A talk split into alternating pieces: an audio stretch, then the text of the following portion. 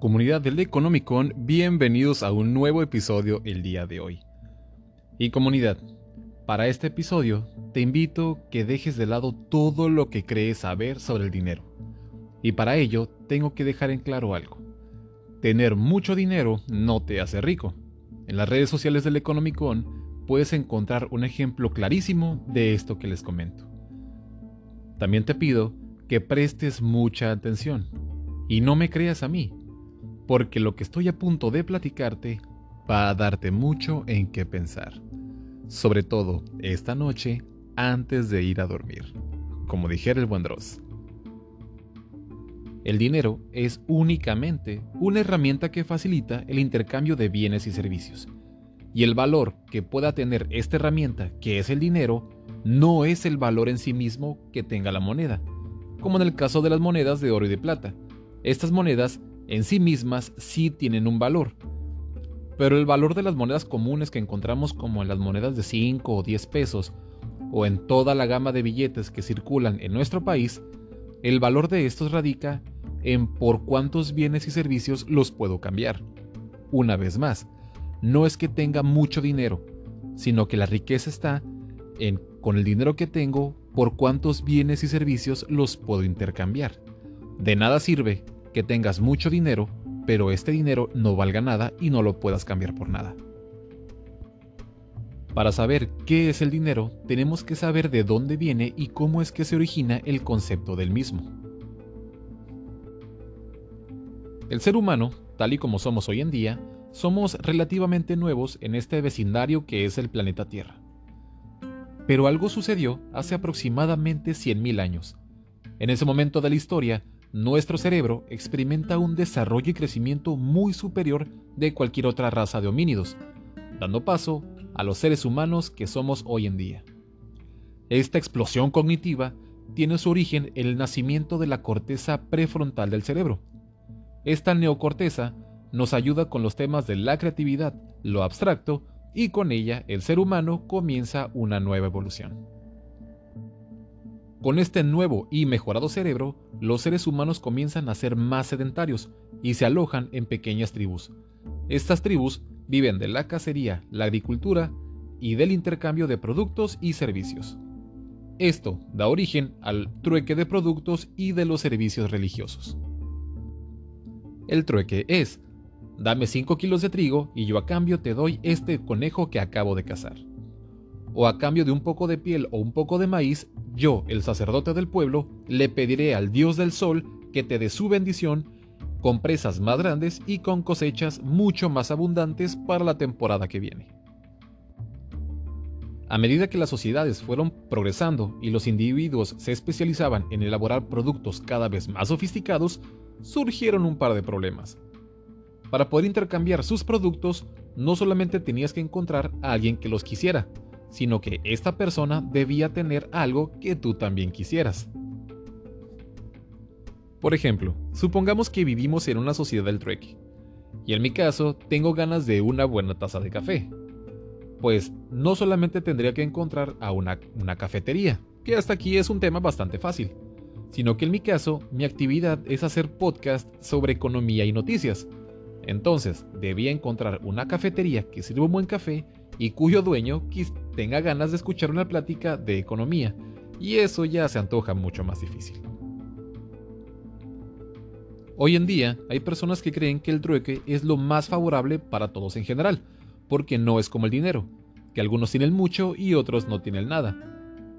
Estas personas sostienen que una sociedad con base en el trueque sería mucho más justa para todos en general, y al escuchar sus discursos tan apasionados, solo me hacen desear que ojalá que lo que dicen fuera verdad. Pero no. Si en la antigüedad ya era cada vez más difícil intercambiar cosas por cosas, ahora imagínate esto en la actualidad. ¿Qué tienes tú para dar a cambio del Internet que usas? ¿Por la electricidad que consumes? ¿Por tu querida comida keto? ¿O por el auto que usas?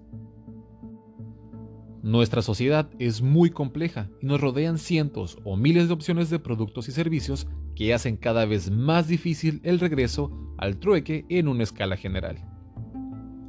Para solucionar el inconveniente generado por el sistema del intercambio, se introdujo un papelito o un disco de metal a los cuales podemos llamar dinero.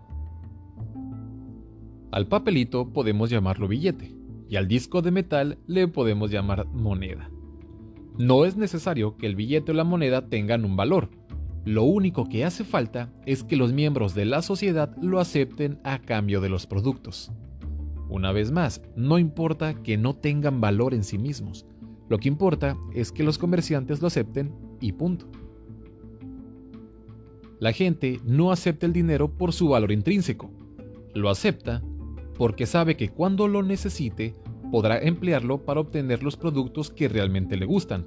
El dinero, pues, sirve para facilitar el intercambio. Sin él, el intercambio sería muy difícil. La conclusión es que el dinero tiene, de alguna manera, una propiedad mágica de transformarse en las cosas que más necesitamos en nuestro día a día. Además de transformar las cosas, el dinero tiene otro poder curioso promueve la cooperación entre personas que ni siquiera se conocen. De alguna manera, estás haciendo que la persona, que es la que te vende algo, coopere contigo, en el sentido de que nos da lo que nosotros queremos a cambio del papelito, del dinero. Esta, esta persona no nos da el producto y acepta el billete por amor o por solidaridad. Lo hace pensando que lo va a utilizar ese mismo dinero para obtener los productos que esta persona quiere. El hecho es confiar en la idea de que todo el mundo va a aceptar el dinero, y esto hace que las personas que no se conocen o que incluso se odian acaben cooperando y comerciando. El dinero es una herramienta tan importante que sorprende que el hombre que comercia hace más de 100.000 años lo inventara apenas hace 3.000 años antes de Cristo. El registro más antiguo que se tiene aparece en Sumeria, pero este dinero no tenía forma de papelito como nuestros billetes y ni siquiera eran discos de metal como nuestras monedas. El dinero en Sumeria era la cebada. Sí, ese cereal que sirve para hacer unas aguas frescas en el verano, en la antigüedad era dinero. Para realizar los pagos usaban unos cuencos de cebada que contenían aproximadamente un litro de este grano.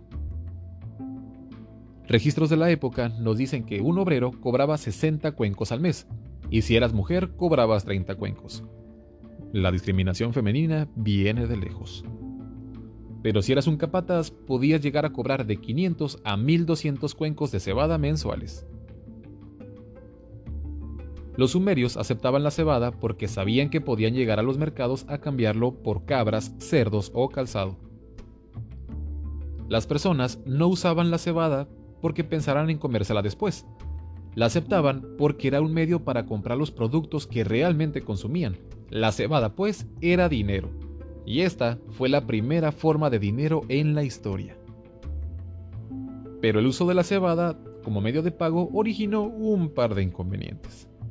El primero era la dificultad para transportarla.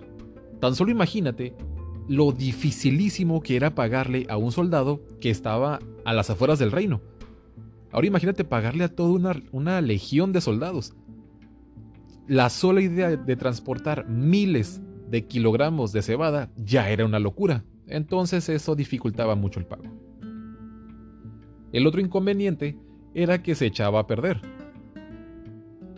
Si no aprovechabas toda tu cebada para comprar las cosas en pocos meses, te quedabas sin nada. Para superar esos obstáculos, en el año 2500 a.C., también en Mesopotamia apareció el ciclo de plata. Era mucho más fácil de transportar y además no se estropeaba como la cebada.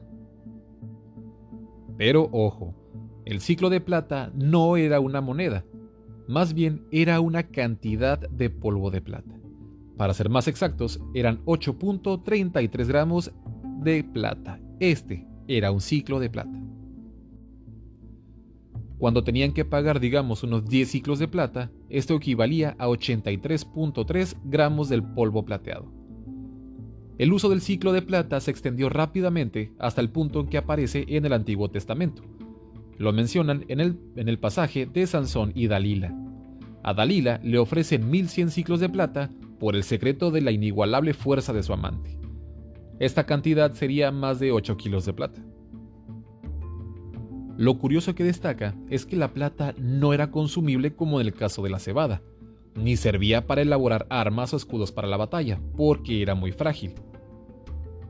Como en el caso, por ejemplo, del hierro y el bronce, que estos sí servían para esos usos. Una vez más, los comerciantes aceptaban los ciclos de plata no porque tuviera alguna utilidad, lo recibían porque eran conscientes que luego ellos podían cambiarlos por más productos y servicios, es decir, la plata era dinero. Aunque la plata era más práctica que llevar los pesados cuencos de cebada, también tenía sus problemas. Cada vez que se tenía que pagar con polvo plateado, se tenía que llevar consigo una pesada balanza para corroborar la cantidad que se ofrecía o que se recibía. Esto dificultaba ya de por sí el comercio. Y como los mañosos siempre han existido, no tardaron en aparecer quienes alteraban las balanzas o también los que mezclaban otros metales en el polvo de la plata. Principalmente usaban el, plomo o el cobre para alterar la cantidad de plata en el ciclo. Por esta razón, en el año 640 a.C., en Lidia, se inventó una de las cosas más útiles para la humanidad, la moneda. Les presento a Dios. La moneda era un pequeño disco que podía ser de oro o de plata, y tenía la imagen del rey o del emperador del momento. Recordemos que los emperadores o los reyes tenían la creencia de que eran elegidos por Dios mismo, y en algunos casos ellos mismos se proclamaban dioses. Con su sello, el rey garantizaba que aquella moneda contenía exactamente los gramos de oro o de plata que correspondían. Además, si alguien intentaba falsificar una moneda con el sello del rey, este falsificador era duramente castigado. El invento de la moneda ha sido tan exitoso que aún después de 2700 años lo seguimos usando. Todas las monedas actuales son una herencia de aquellas primeras monedas lidias. La clave del éxito de las monedas era el poder de la autoridad que las emitía. Y no hubo mayor autoridad en el mundo antiguo que la romana. Los emperadores romanos crearon el primer sistema monetario verdaderamente global. El sistema se basaba en monedas de oro y plata. Roma tuvo varias monedas en su historia, pero las más importantes fueron el áureo de oro y el denario de plata. Para las transacciones pequeñas se utilizaba una moneda de un cuarto de denario, los sestercios. La palabra dinero proviene de la famosa moneda romana denario, una herencia más de Roma que tenemos en nuestros días. Todo el mundo antiguo creía en la autoridad del emperador romano. Por ello, comenzaron a utilizar denarios aunque no estuvieran en Roma, Incluso los indios sabían muy bien del poder romano, y cuando los príncipes indios crearon sus monedas, lo hicieron copiando al denario de Roma. La supremacía romana hizo que el dinero metálico basado en el oro y la plata se extendiera por todo el mundo y se convirtiera en el primer dinero global de la historia. Pero ¿cómo fue que Roma consiguió que el oro y la plata acabaran convirtiéndose en la forma de, de dinero más universal? Pues lo consiguieron de dos maneras. La primera fue gracias al poder económico que tenía Roma en la antigüedad, aunque también tuvieron sus graves crisis económicas, ¿eh? pero eso lo veremos más adelante. Y la segunda fue gracias a la ley de la oferta y la demanda. Si tienes una región poderosa como Roma que valora el oro y la plata, y además tiene comercio fuera del imperio, pues es lógico que los socios comerciales de Roma acabaran valorando estos mismos metales, otra vez, porque confiaban en la autoridad romana. Solo imagínate que estás en Persia, y el oro y la plata carecen de valor porque son metales muy blandos, y por lo tanto son inútiles para, para crear armas o armaduras, ya ni siquiera para la creación de herramientas para la agricultura. Como la gente en Persia no valora estos metales, pues su precio es de casi cero. Pero cuando el comercio entre Roma y Persia se abre, los mercaderes romanos notan que en Persia el oro es muchísimo más barato que en Roma. Entonces estos mercaderes se apresuran para poder comprar todo el oro que puedan en Persia para regresar a Roma y venderlo mucho más caro, al precio de Roma. A esto se le llama especular. En pocas palabras, compraban muy barato en Persia y lo vendían caro en Roma. Esto automáticamente hace aumentar la demanda de oro en Persia. Los persas, hasta ese momento, creían que el oro no tenía ningún valor, y no lo tenía para ellos, pero sí tenía valor para los romanos. Con esto, los persas comienzan a elevar los precios del oro para igualarlo al precio romano. Los persas no tienen por qué entender por qué este metal amarillo y frágil es tan codiciado en Roma, y de hecho no les interesaba comprenderlo, solo les interesaba saber que los romanos lo querían comprar y ellos lo podían vender. De esta manera, el oro en Persia pasa a ser algo valorado y deseado. Este fenómeno se repite por todas partes, y el oro y la plata pasan a ser metales deseados para utilizarlos como monedas en Europa, Asia y África. La religión del oro y la plata iniciada por Roma es tan poderosa que perdura siglos después de la caída del imperio. Ya tenemos las monedas que se inventaron en Lidia, pero ¿cuándo llegan los billetes?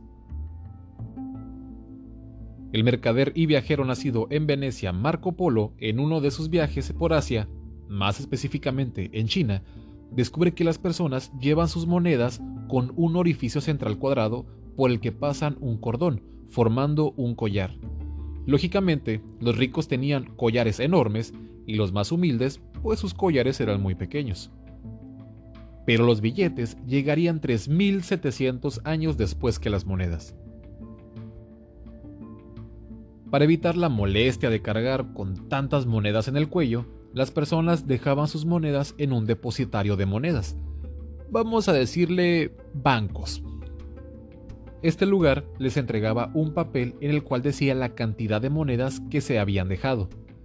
Quien tuviera en su poder este papel o certificado podía reclamar al digámosle banco el dinero que estaba inscrito en el papel. Con esto, las personas en vez de cargar con sus pesados collares de, monedas en el cuello, ahora tenían este papel. Con este papel podían comprar los bienes que necesitaban y el vendedor aceptaba este certificado, porque lo podía cambiar después en el banco cuando él quisiera. Los comerciantes rápidamente se dieron cuenta que no hacía falta ir al banco para recuperar las monedas, simplemente podían usar el certificado para comprar otros productos. Y así seguía la cadena. Los vendedores que aceptaban el billete también lo cambiaban por más productos. Nadie quería recuperar las monedas. ¿Cuál sería el caso de andar por la calle cargando monedas cuando en todas partes me aceptan este papelito que tengo en la bolsa? De esta manera, mágicamente, el papel pasa a convertirse en dinero. En la antigüedad, los billetes y monedas que circulaban en la economía tenían que estar forzosamente sustentados en una cantidad de oro. Los gobiernos no podían hacer más dinero del que sus reservas de oro les permitían. Estaban sujetos a la cantidad de oro disponible. A este sistema, basado en el respaldo del oro, se le llamó patrón oro. Los gobiernos, como, como comenté, estaban sujetos estrictamente a las reservas de oro que tenían, no podían hacer más monedas de oro del que sus reservas les permitían. Pero este sistema, basado en el patrón oro, también tenía sus inconvenientes, y esto lo veremos más adelante. Aún en la actualidad, hay personas que creen que los dólares o los pesos que usamos en nuestro día a día están respaldados por este mismo metal precioso. Pero lamento informarles que ya no es así. Entonces, ¿en, qué están respaldando el dinero que uso? Te estarás preguntando en estos momentos. Y la respuesta es el nada. Nada sustenta las monedas actualmente. ¿Y quién hizo esto? Pues fue el demonio. Ay, perdón, el Banco Central. Omar Zaracusta, ¿me estás diciendo que los bancos centrales pueden imprimir todo el dinero que quieran porque el dinero ya no está sustentado en nada? Sí, exactamente. El dinero se crea de la nada. Es como si usáramos billetes de Monopoly para nuestras compras. ¿Afecta en algo? De alguna manera no, ya que recuerden que lo que da valor al dinero es que se pueda cambiar por los productos y servicios. Pero también tiene un inconveniente, o hay varios inconvenientes, de que el dinero se cree de la nada. Y eso lo veremos también más adelante. El demonio hace su aparición en el mundo en Inglaterra en 1694. El Banco de Inglaterra ha sido llamado la madre de los bancos centrales. Un circular de aquella época, que se distribuyó para atraer suscriptores para las primeras acciones del banco, decía, y cito, El banco tiene el beneficio de los intereses sobre todo el dinero que crea de la nada. Conoceremos cómo fue que el demonio se adueñó de toda Europa y consolidó su poder de la mano de su anticristo Nathan Rothschild. Pero eso lo veremos la próxima semana. Simplemente en el episodio del día de hoy hay que dejar claro que el dinero es únicamente una herramienta para facilitar el intercambio de bienes y servicios, y que el dinero hoy en día no está respaldado por nada. El dinero se crea de la nada. Y no importa qué medio de pago estés usando, mientras sirva para el comercio, eso lo, eso lo convierte en dinero. Continuamos.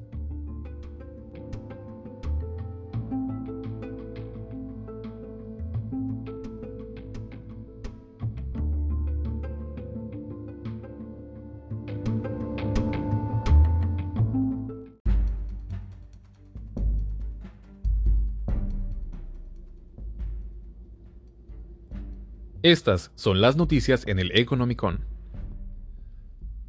Fíjense comunidad que el panorama para el Bitcoin y las criptomonedas en general sigue bastante álgido y es que en la mañana de, ayer, por ejemplo, el Bitcoin se desplomó cerca de 30 mil dólares simplemente en una mañana. Esto ya es un desplome acumulado del 40% del, de su valor. Y es que, verán comunidad, del, ahorita el Bitcoin no siente lo duro sino lo tupido y es que el Banco Popular de China prohibió a las, instituciones financieras a facilitar transacciones en criptomonedas y advertir a los inversores sobre un, comercio especulativo. También esto, a, este reclamo también se sumó la advertencia de la Comisión de Bolsa y Valores de los Estados Unidos eh, sobre su supervisión activa en fondos mutuos que invierten en Bitcoin. ¿Y que es un fondo mutuo? Bueno, son este fondos de inversión donde se pueden mover desde dinero particular hasta pensiones, por ejemplo, y estos lugares pues tienen que encontrar eh, inversiones en, cual, en las cuales puedan ganar dinero para llevarle los intereses prometidos a sus clientes. Lamentablemente estos fondos o fondos también de cobertura, etcétera, etcétera, pues invierten en cosas riesgosas. Eh, y recuerden que entre más riesgo se corra, pues el interés es mucho mayor. Entonces ya dijo la Comisión de Bolsa y Valores como que mm, hay que tener cuidado ahí muchachos, porque eh, si estas inversiones no resultan, pues sus clientes se quedan sin su dinero, sin sus ahorros, sin sus pensiones. Entonces, eh, así hay que tener mucho cuidado. Y también otro golpe que le dio pues fue Elon Musk, quien había comentado que ya no iba a recibir eh, pagos en Bitcoin por la tremenda carga energética que involucra la creación del Bitcoin y esto pues obviamente tiene una repercusión en el cambio climático. Entonces el Bitcoin sí que ha tenido varios golpes, eh, no ha sido una, una quincena fácil para la criptomoneda y las criptomonedas en general, ¿verdad?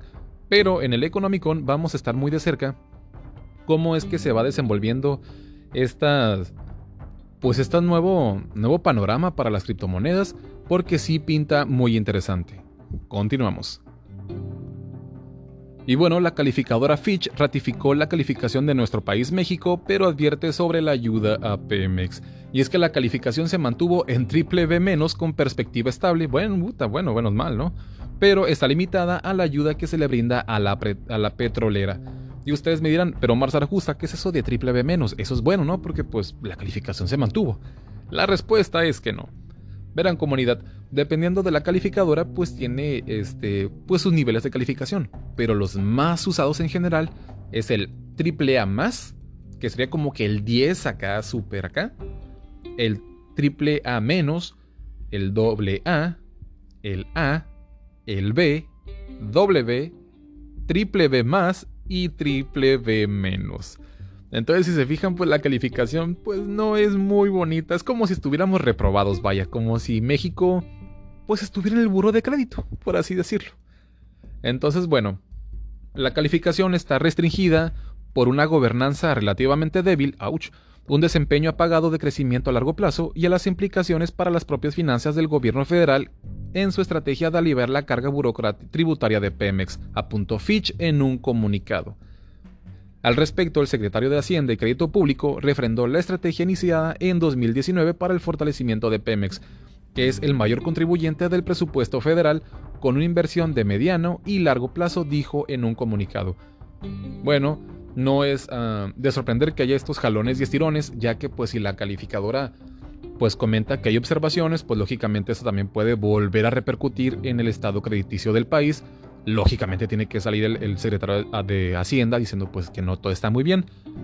Y en el económico pues no nos creemos ni de uno ni de otro. Aquí lo importante es saber cómo es que se van a, se van a eh, desenvolver estas, estas situaciones, porque sí, aunque, las, reputaciones de las calificadoras pues sí quedaron dañadas, después sobre todo de 2008, ya llegaremos a esos temas comunidad, pero sí siguen siendo este, sí siguen siendo muy relevantes para los estatus crediticios de empresas y de gobiernos. Entonces, simplemente hay que observar los dos bandos van a decir que su punto de vista es el mejor, entonces simplemente hay que observar cómo se dan estos jalones y estirones. Y bueno, comunidad, el demonio, perdón, digo, Banjico, congela las tasas de interés al 4% y advierte de un panorama incierto. En un entorno altamente incierto, los riesgos para una inflación, la actividad económica y los mercados financieros plantean retos importantes para la política monetaria, destacó la entidad liderada por Alejandro Díaz de León en su comunicado de política monetaria. Esta es la tercera vez consecutiva que la tasa de referencia se mantiene al 4%.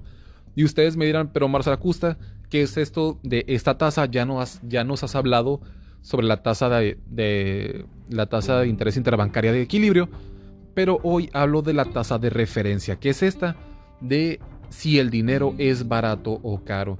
Esta tasa se, eh, lo que nos indica es el dinero que prestan las entidades financieras, llámese HSBC, Citibanamex, BBVA, Santander, bla, bla, bla, bla.